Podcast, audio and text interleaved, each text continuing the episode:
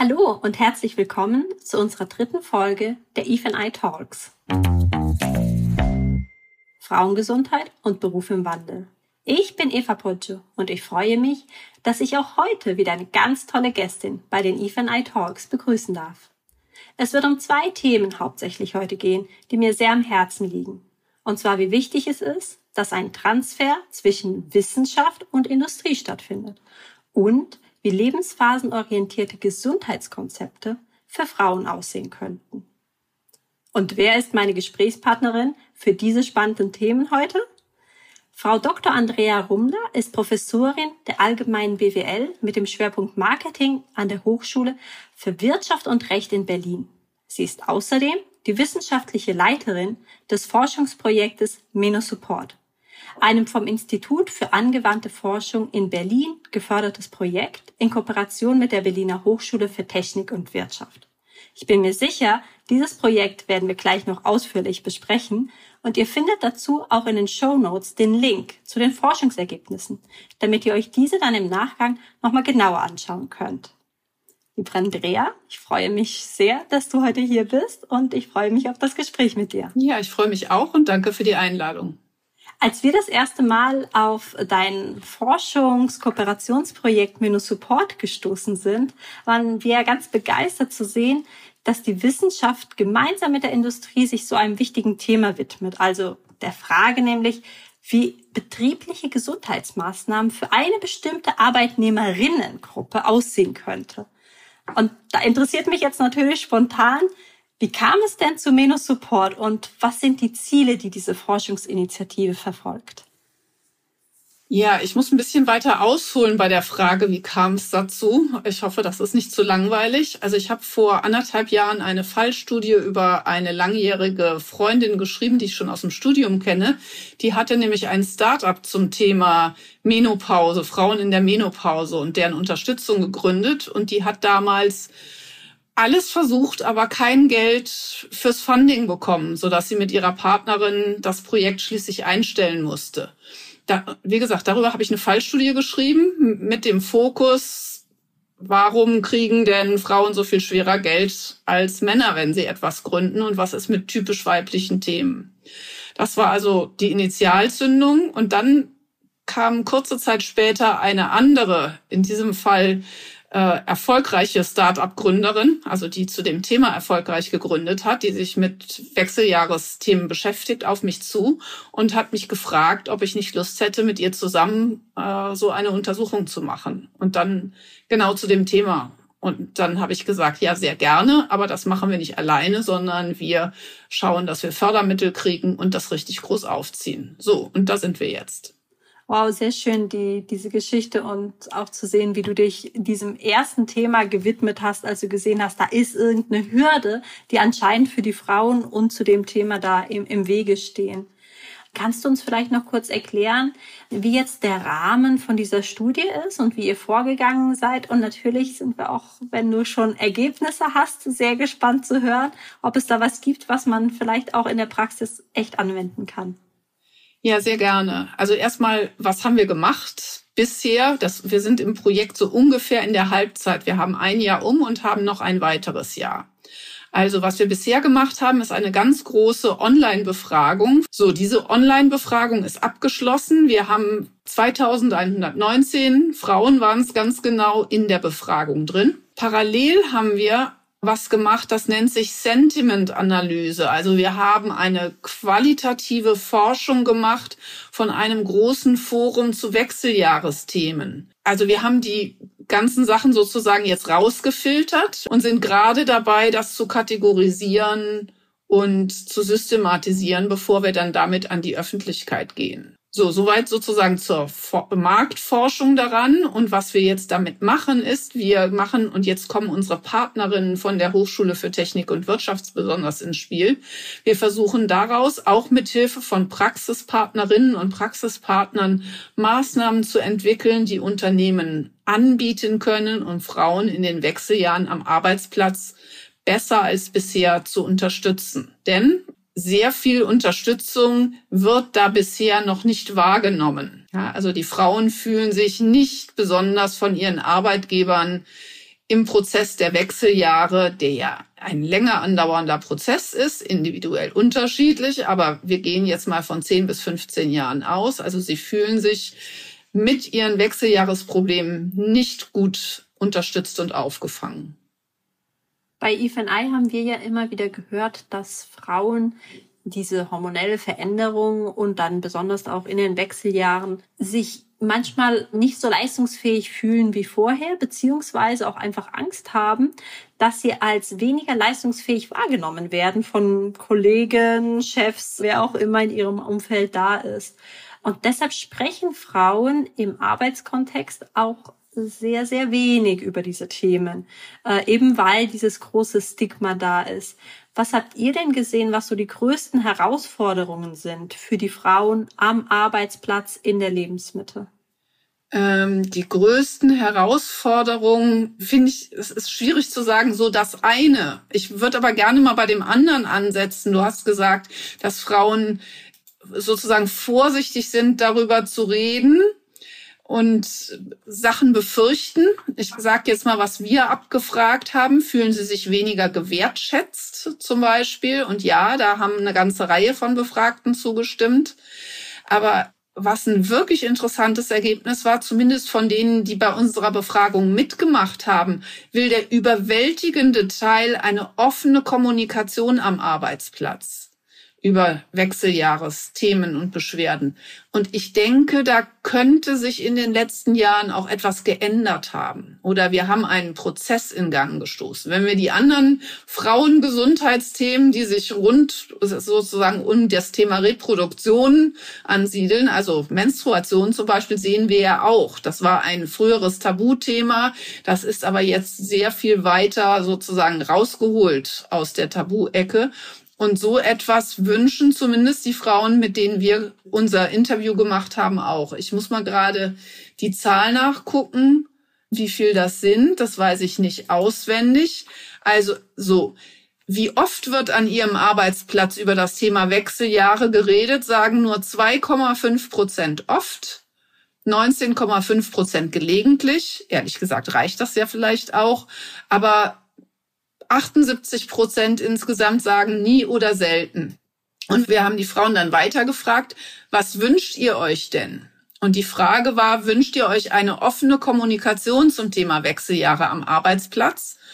Und da haben insgesamt 68 Prozent etwa gesagt, dem stimme ich eher oder dem stimme ich voll und ganz zu. Also der größere Teil der Frauen möchte eine offenere und ich setze jetzt auch mal hinzu, wir haben das ja jetzt gar nicht abgefragt, aber vielleicht auch häufigere, weil sie findet ja bisher so gut wie gar nicht statt, Kommunikation am Arbeitsplatz. Das finde ich ganz spannend, dass ihr das jetzt auch mit Zahlen belegt habt. Ich hatte letztens ein Gespräch mit einer Frau, die mir gesagt hat, äh, wenn sie Schmerzen während ihrer Periode hat, hat sie überhaupt gar kein Problem, ihrem Chef das zu sagen und sich zurückzuziehen aber sie würde nie über ihre Hitzewallung sprechen. Das kann sie nicht. Das ist ein ganz anderes Thema. Ähm, was braucht es denn? Was glaubst du? Habt ihr irgendwelche Erkenntnisse aus der Studie herausgefunden, was es braucht, um diese Präsenz, diese Akzeptanz und dieses Gespräch in Gange zu bringen? Was fehlt da im Moment? Ja, wir haben auch, muss man gerade so äh, gefragt, was passiert denn in den Unternehmen, wie viel Prozent, wie sieht es aus? Werdet ihr, fühlt ihr euch unterstützt, was auch immer im Unternehmen? So und jetzt zum Thema, was gibt es bisher? Sagen nur vier bis fünf Prozent der Frauen, meine Mitarbeitenden und meine Führungskräfte sind für das Thema sensibilisiert. 11 Prozent sagen, es gibt eine offene Kommunikation zum Thema Wechseljahre. Wir haben ja schon gehört, der, der Wunsch nach einer offenen Kommunikation ist sehr viel höher. Du hast gefragt, was kann man tun? Also ich würde sagen, im ersten Schritt muss das sein, dass auf der Führungsebene und auch bei Mitarbeitenden von Frauen in den Wechseljahren ein Bewusstsein dafür geschaffen wird, dass die Symptome, die man während der Wechseljahre hat, vielleicht das Arbeiten beeinträchtigen können. Ja, wir haben die Symptome abgefragt, welche Wechseljahressymptome, da gibt es so eine etablierte Skala zu, welche Symptome die Frauen haben. Das deckt sich jetzt die Ergebnisse mit dem, was wir in den anderen Studien haben, äh, auch gesehen haben. Also, weiß ich nicht, drei, zwei Drittel, drei Viertel aller Frauen haben Symptome von eben ja, Konzentrationsproblemen bis hin zu Schlafstörungen, bis hin zu den berühmten Hitzewallungen und so weiter und so fort. Und natürlich beeinträchtigen die die Frauen im Arbeitskontext. Auch das haben wir abgefragt. Das haben wir unter anderem abgefragt, parallel zu einer Studie, die in Großbritannien vor zwei Jahren erhoben wurde. Das ist die unseres Wissens nach erste große Studie zum Thema Wechseljahre am Arbeitsplatz. Und wir haben faszinierenderweise wirklich fast identische Ergebnisse gefunden von den Symptomen, die die Frauen beeinträchtigen.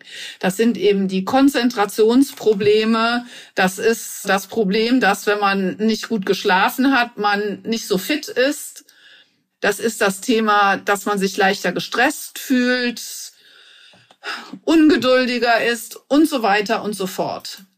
Also auch von diesen, wir haben gefragt, welchen Einfluss haben einzelne Symptome auf ihre Arbeitsfähigkeit? Also auch da haben ja sozusagen bei den, der höchsten Anzahl drei Viertel der Frauen fast berichtet, dass sie von diesen Symptomen in ihrer Arbeitsfähigkeit beeinträchtigt sind. Und gibt es gute Beispiele, so Best-Practice-Beispiele, vielleicht von den Unternehmen, wo man offener, auch wenn es ganz wenige sind, mit umgeht oder vielleicht auch aus Großbritannien, was Arbeitgeber tun können, um ihren Arbeitnehmerinnen diese Zeit zu erleichtern? Ähm, also ich habe ein paar Ideen. Ich habe auch ein bisschen was dazu gelesen, aber noch nicht sehr viel. Und es gibt in Deutschland ja auch meines Wissens mit SAP das erste große Unternehmen, was sich das Thema richtig direkt auf die Fahnen geschrieben hat. Aus UK habe ich gelesen, dass es da Wechseljahresberater, übrigens auch durchaus männliche, in den Personalabteilungen oder im betrieblichen Gesundheitsmanagement gibt, die an die sich die Frauen wenden können. Inwieweit die jetzt von selber auf die Frauen zugehen, weiß ich nicht, aber an die sich vielleicht auch die Führungskräfte wenden können. Und nochmal, ich glaube, wir können auf einer niedrigen Stufe ansetzen. Es muss überhaupt erstmal Bewusstsein dafür geschaffen werden. Also es geht jetzt hier gar nicht darum, irgendwelche fancy Hormon-Yoga-Kurse anzubieten. Ich glaube, die würden den Frauen auch gefallen. Aber erstmal das Bewusstsein zu schaffen, dass man eben vielleicht auf die, das eine oder andere Problem Rücksicht nehmen kann und dass das ja gar kein Problem ist, vielleicht das zu machen, ja, indem man vom Thema, wie gekühlt oder wie warm ist ein Raum, in dem jemand arbeitet, bis hin zu, gibt's genug Toiletten und sind die strategisch alle gut erreichbar, bis hin zur flexiblen Pausengestaltung, wenn man eben vielleicht mal eine Zeit lang jede Stunde aufs Klo muss und so weiter und so fort. Also, wie gesagt, ich denke, Schritt eins muss sein, Bewusstsein schaffen. Der Schritt zwei, dass es eine Anlaufstelle gibt in größeren und natürlich nur in größeren Unternehmen und nicht im, nicht im kleinen Unternehmen, das ist ja, glaube ich, klar, für das Thema wäre schon mal ein guter Anfang. Das heißt, es ist auch sicherlich ein absolutes Leadership-Thema, ein ja. Thema für Führungskräfte, Weiterentwicklung. Wie sieht es denn da aus? Ich weiß nicht, ob ihr das in, in der Befragung mit drin habt. Da vielleicht hast du auch persönlich da eine Erfahrung mit. Aber gibt es Unterschiede zwischen, ob man eine weibliche Führungskraft hat oder in einem eher weiblichen Team arbeitet versus wenn der Chef dann eben ein Mann ist und man vielleicht noch mal eine Hemmschwelle mehr hat, so ein Thema anzusprechen? Also erstmal zur Befragung haben wir gar nicht abgefragt, ob männliche oder weibliche Führungskraft. Ich will jetzt auch nicht darüber spekulieren, weil ich glaube, es gibt sowohl unter Männern als auch unter Frauen Personen, die für das Thema sensibel sind und welche, die dafür nicht sensibel sind. Ich erzähle jetzt nur noch, noch mal eine kurze persönliche Geschichte. Als ich Ende letzten Jahres, als wir das Projekt gerade gestartet haben, habe ich neben einigen, mit einigen Agenturchefs zusammengesessen. Männlich. Und die haben gefragt, und was machst du so gerade? Und dann habe ich von dem Projekt erzählt und die waren völlig fasziniert und haben eben gesagt, wir haben auch eine ganze Reihe von Frauen sozusagen in den mittleren Jahren bei uns arbeiten. Da haben wir noch nie drüber nachgedacht. Wir möchten gerne wissen, was du da rausbekommen hast. Bitte erzähl uns das. Und die haben schon mehrmals nachgefragt. Also ich glaube gar nicht, dass das ein Männer-Frauen-Thema ist, sondern wirklich ein ja, für Führungskräfte ein Thema. Und wie gesagt, es gibt Leute, die, denen sich das sofort erschließt und welche, die das vielleicht erst gezeigt bekommen müssen. Sehr schön, das freut mich natürlich sehr zu hören. Wir haben bei EFNI auch immer gesagt, Frauengesundheit geht nicht nur Frauen an, sondern Männer in genau der gleichen Art und Weise wie eben Frauen. Gab es denn zwischen den Erkenntnissen und Ergebnissen, die dir jetzt vorliegen, irgendetwas, was dich überrascht hat, irgendetwas, was du so nicht erwartet hättest? Also ich würde mal sagen, das Ausmaß, in dem die Frauen sich vorzeitig aus dem Berufsleben zurückziehen wegen Wechseljahresbeschwerden, hat mich, ich würde schon fast sagen, erschüttert, nicht nur überrascht. Wir haben in der gesamten Befragung, wir haben Frauen, oh, ich weiß gar nicht mehr, das untere Alter, frühe 30er bis äh, in den 60er Jahren befragt. Also in ganz verschiedenen Stadien der Wechseljahre. Und wir haben unter anderem auch gefragt, hast du in deiner Berufstätigkeit schon einmal darauf reagiert und mit was, dass du Wechseljahresbeschwerden hast? Und die Mehrheit der Frauen, ungefähr 55 Prozent, hat gesagt, nein, das hat meinen Werdegang nicht beeinflusst. Aber das heißt ja, 45 Prozent hat es beeinflusst. Und jetzt lese ich mal gerade ein paar Zahlen vor. 24 Prozent haben daraufhin ihre Stunden reduziert, 18 Prozent geben an, die Stelle gewechselt zu haben, 16 Prozent geben an, eine Auszeit vom Beruf genommen zu haben, 10 Prozent geben an, früher in den Ruhestand gegangen zu sein oder gehen zu wollen. Und diese Auswertung haben wir für Frauen ab 55 nochmal gemacht. Ja, also da haben wir die Jüngeren rausgerechnet und da ist die Zahl der Frauen, die sagen, ja, ich bin früher in den Ruhestand gegangen oder möchte das, fast 20 Prozent. Ein Fünftel. Also wow, das ist, echt das ist wirklich viel. Ja, ja. Ja.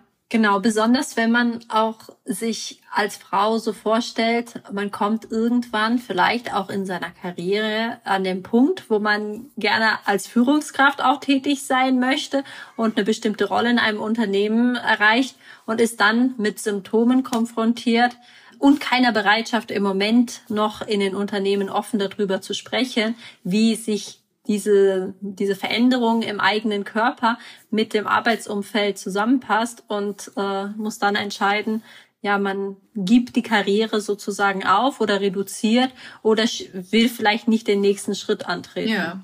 ja. Also wenn ich mal ein eigenes Symptom beisteuern darf, ich meine, ich unterrichte ja auch, forsche nicht nur, sondern auch unterrichte. Also das Thema Hitzewallungen und übermäßiges Schwitzen hat mich wahnsinnig gemacht, als ich in den 40ern war und da eben immer vorne gestanden und geredet habe. Ich habe das als sehr, sehr stressig empfunden. Es gibt einfach ja, Symptome und dann auch Situationen, wo es sehr helfen würde, wenn, wie gesagt, wenn man da Hilfe bekommen würde, von wem auch immer. Also wir haben ja nach dem Arbeitgeber gefragt. Ich habe mich damals an einen männlichen Arzt gewandt, der mir überhaupt nicht erklärt hat, dass das mit den Wechseljahres, äh, Wechseljahren zusammenhängt, der nur gesagt hat, man könnte da Botox reinspritzen lassen. Das wollte ich damals nicht. Ja, das war damals, ist ja schon ein bisschen was her, jetzt bin ich deutlich älter und äh, das Thema ist Gott sei Dank auch erledigt. Aber das hat die Charité damals gemacht. So, also wie gesagt, mir hätte das geholfen, wenn das jemand sozusagen in den Kontext gesetzt hätte. Und das geht ja anderen Frauen mit anderen Symptomen ganz genauso. Ja, absolut. Und dann findet man sich in so Situationen wieder, sucht Lösungen. Und ich bin sehr froh, dass jetzt in Deutschland, wenn man jetzt generell so die Möglichkeiten betrachtet, es einfach viel, viel mehr Möglichkeiten gibt als noch vor ein paar Jahren und auch eine Offenheit ist, mit dem Arzt, äh, dem Gynäkologen oder dem Endokrinologen dann da darüber zu sprechen. Du hast vorhin gesagt, ihr seid jetzt zur Hälfte der, der Zeit des Projektes, genau. also ein Jahr steht noch vor euch an. Was sind denn so die großen Hoffnungen und Milestones, die ihr für, für dieses kommende Jahr dann jetzt habt?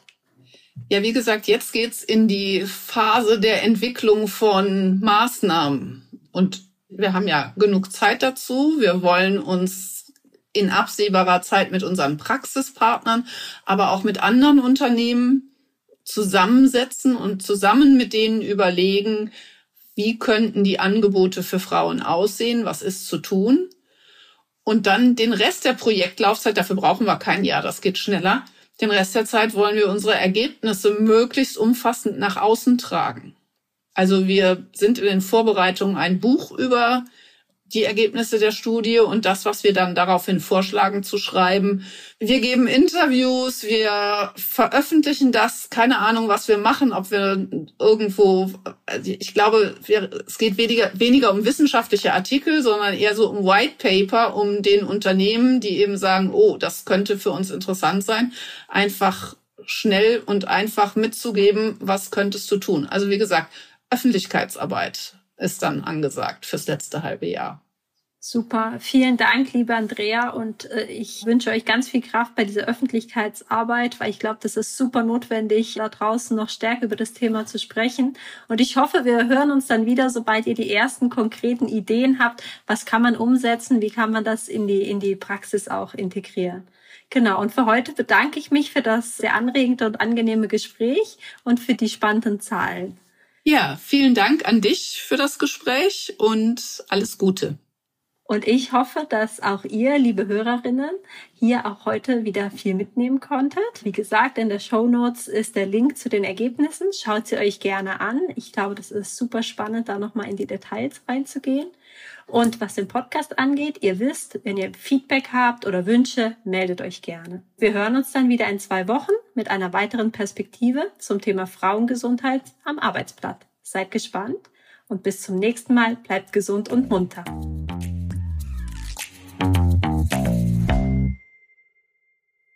Dieser Podcast wurde produziert von WePodit.